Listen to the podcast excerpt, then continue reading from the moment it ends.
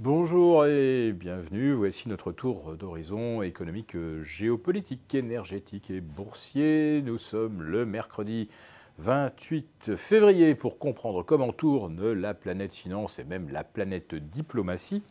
C'est sur l'inforruptible et nulle part ailleurs. Et l'épisode du jour s'intitulera Applaudissements, claques et baffes. Ouais, vous me voyez venir certainement. Notre président espérait des applaudissements de la part de ses partenaires européens. Lui, il avait osé envisager d'envoyer des troupes sur le, sur le sol ukrainien, euh, bref, sur le front russe quelque part. Et euh, il espérait que, comme euh, dans le film 12 hommes en colère, les 12 pays européens en colère contre Poutine allaient suivre et euh, dire oui, oui, quelle bonne idée, euh, il faut que Poutine comprenne à qui il a affaire, et on va envoyer effectivement du monde sur le terrain. Eh bien non, là, ce ne sont pas des applaudissements, euh, mais il a pris une claque, puisque dès le lendemain, tous les chefs d'État européens ont dit alors, sans nous, D'ailleurs, comme je le disais dans le titre de ma vidéo de la veille, vas-y, commence à, à te battre, on arrive. Non, non, on, ne va pas arriver. Et même Jens Stoltenberg, le patron de l'OTAN, a dit non, non, euh, on n'envoie pas d'hommes sur le terrain. Et Olaf Scholz, il a même dit euh, nous, on ne va même pas envoyer des missiles pour aller bombarder la Russie. Hein. Alors que monsieur, notre, roi, lui, n'hésite pas en disant on va envoyer des missiles Scalp, etc. Et puis, bah, bien entendu, on comprend qu'il y a des gens pour les, les faire fonctionner derrière. Alors, euh, à force d'envoyer des formateurs, des gens qui opèrent les systèmes d'armes, il y a peut-être un moment où la Russie pourrait considérer euh, que c'est de la co-belligérance. Mais heureusement, nous sommes rassurés.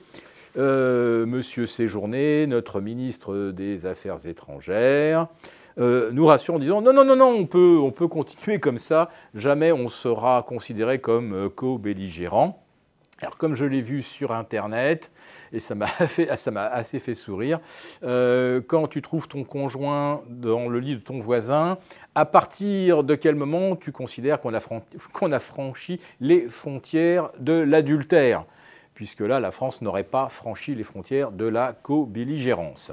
Je referme la, parenthèse.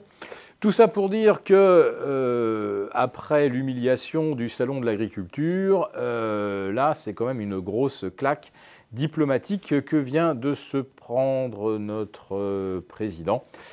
Et que lorsqu'il est vexé, humilié, eh bien, généralement, il n'y a pas de bonnes choses euh, qui euh, se profilent pour les Français. Alors, qu'est-ce qui se profile? Ben, D'abord, M. Attal évoque la réduction des, du montant des indemnisations chômage, de la durée d'indemnisation. Mais alors là, il y a quelque chose qui, ne va pas bien. Parce que si c'était vraiment l'argent du contribuable qui servait à indemniser les chômeurs, tous les chômeurs, on pourrait dire, ouais, il est temps d'agir. Sauf que la plupart des caisses sont un petit peu indépendantes et beaucoup même sont excédentaires, comme celle des cadres.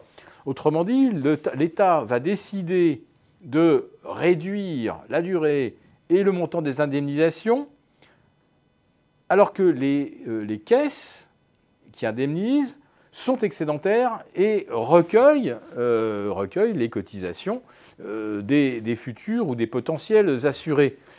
là, il y a un curieux mélange des genres, et bien entendu, on a compris que cet argent qui sera économisé, alors que les gens les ont bien, les, cotisants ont bien versé cet argent, sera réaffecté, on peut imaginer, au comblement des déficits. Autre piste, euh, moins bien couvrir euh, les longues maladies.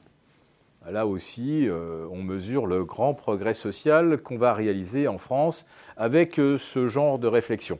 Mais de toute façon, on a bien compris que plus on cherche à faire d'économies, plus on creuse les déficits. Je ne sais pas comment la France réalise cet exploit, mais c'est comme ce que l'on constate on embauche des armées de fonctionnaires pour vérifier les normes, pour contrôler, des contrôleurs pour contrôler les contrôleurs.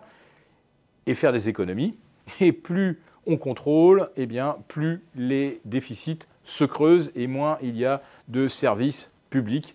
La France est quand même un pays assez miraculeux.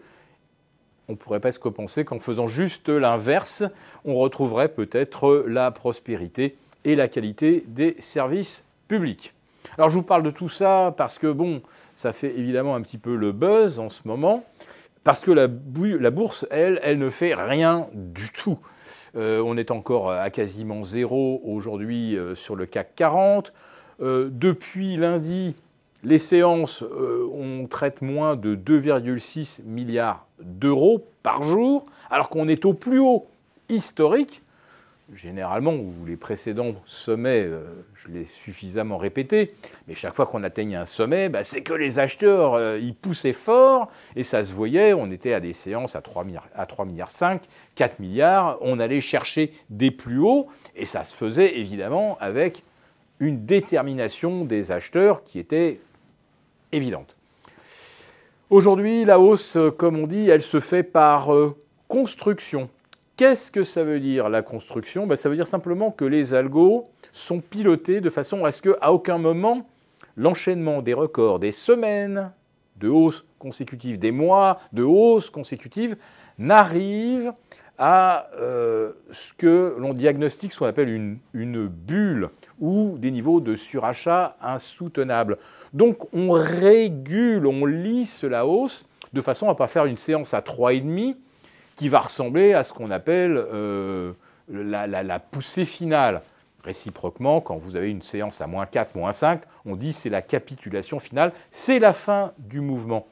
Donc pour que le mouvement se perpétue, les algos régulent la progression des indices de façon à ce qu'il n'apparaisse jamais de surachat. Et comme il n'y a pas de surachat, donc il n'y a pas derrière de contre-pied qui pourrait éventuellement mal tourner.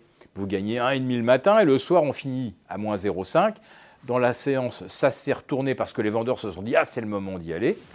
Et ainsi, on peut avoir des euh, amorces de retournement de marché. C'est exactement ce que l'on veut éviter. Et c'est pour ça que vous entendez en permanence les spécialistes de l'analyse technique vous expliquer qu'il n'y a pas de vulnérabilité. Non, ça fait des années que c'est comme ça, parce que les banques, évidemment, euh, fournissent au marché la liquidité pour se maintenir en lévitation. Ça marche, ça marche, ça marche jusqu'au moment où ça ne marche plus. Et ça, personne n'a jamais été capable de déterminer le moment où ça ne marche plus. Disons que la période de la mi-mars, c'est quand même une période de euh, renversement de tendance assez classique et fréquente dans l'histoire des marchés. Si cette vidéo vous a plu, n'hésitez pas à nous mettre un pouce.